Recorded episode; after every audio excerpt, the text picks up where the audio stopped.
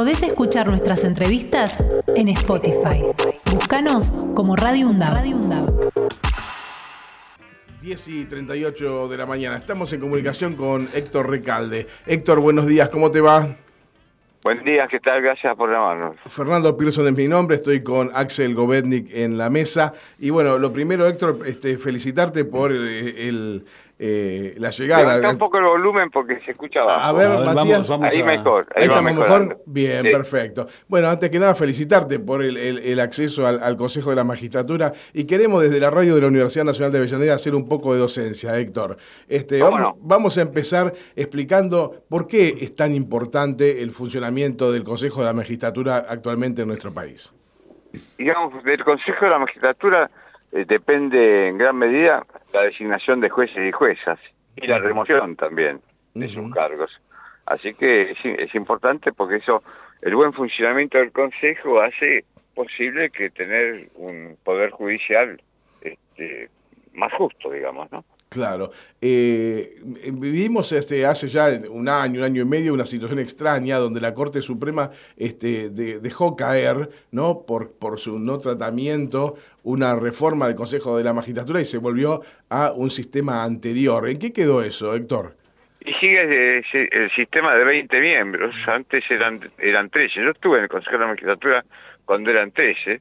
Este, la Corte también en algunas de sus decisiones ha legislado, ¿no? Cosa que te estaría vedado, pero ¿quién corrige a la Corte, no? Claro, claro. Por eso es importante este, ver si, si la Cámara de Diputados da sanción al proyecto que viene aprobado del Senado que amplía la Corte a 15 miembros, ¿no? Ajá, Entonces, este eh, vamos a ver qué pasa en la Cámara de Diputados porque incorporar a 11 miembros más este, daría una sensación más de que yo fui y soy muy crítico a decisiones de la Corte, sobre todo en el ámbito laboral. Sí. Incluso con relación a este, y lo digo con respecto a las personas, ¿no? Sí, sí, sí. Al ingreso de eh, Maqueda, perdón, perdón, de Rosati y, y Rosenkrantz, que entraron por un decreto del Poder Ejecutivo en comisión a la Corte, no es la vía legal y constitucional para, para llegar a la Corte. Después el Senado convalidó,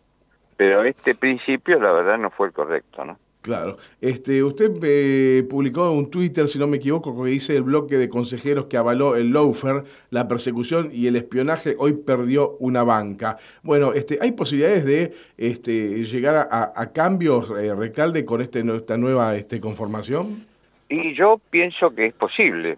este, vamos a ver cómo termina la integración final y esa es una, bueno, el resultado lo veremos después. Eh, lo mío fue una expresión de deseo, ¿no?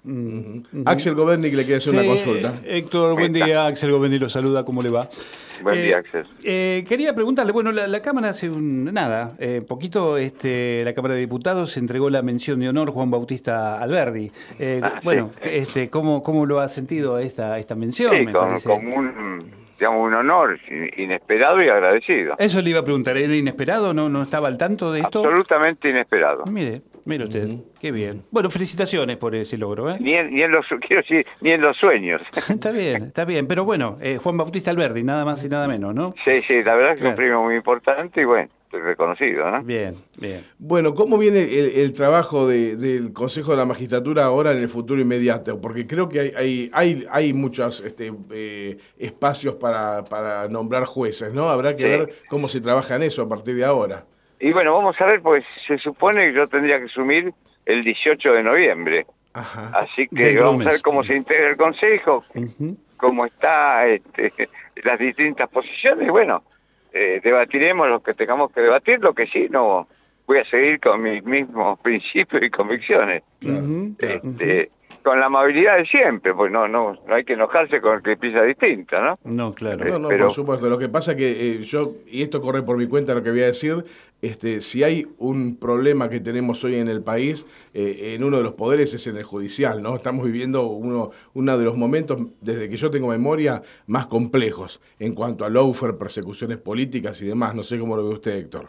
Sí, es cierto, todo eso pues eh, lo tuiteé y lo vengo comentando este, si hay algo que es terrible, el lawfare y el armado de causas, la verdad que es, es este, deja en indefensión a la víctima, ¿no? Y eso hay que tener, hay que tener mucho cuidado con eso. Y hay una tendencia, este, quizás mundial, supongo yo, eh, en haber reemplazado lo que antes conocíamos como golpes o dictaduras con persecuciones judiciales?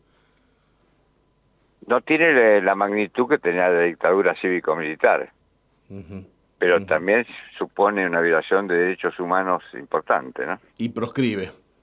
Y proscribe, por supuesto.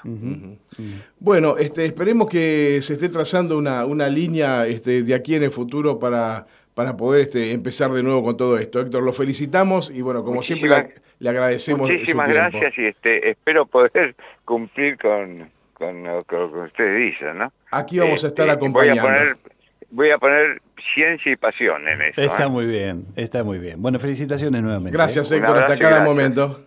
Adiós, hasta luego. Podés escuchar nuestras entrevistas en Spotify. Búscanos como Radio UNDAV. Radio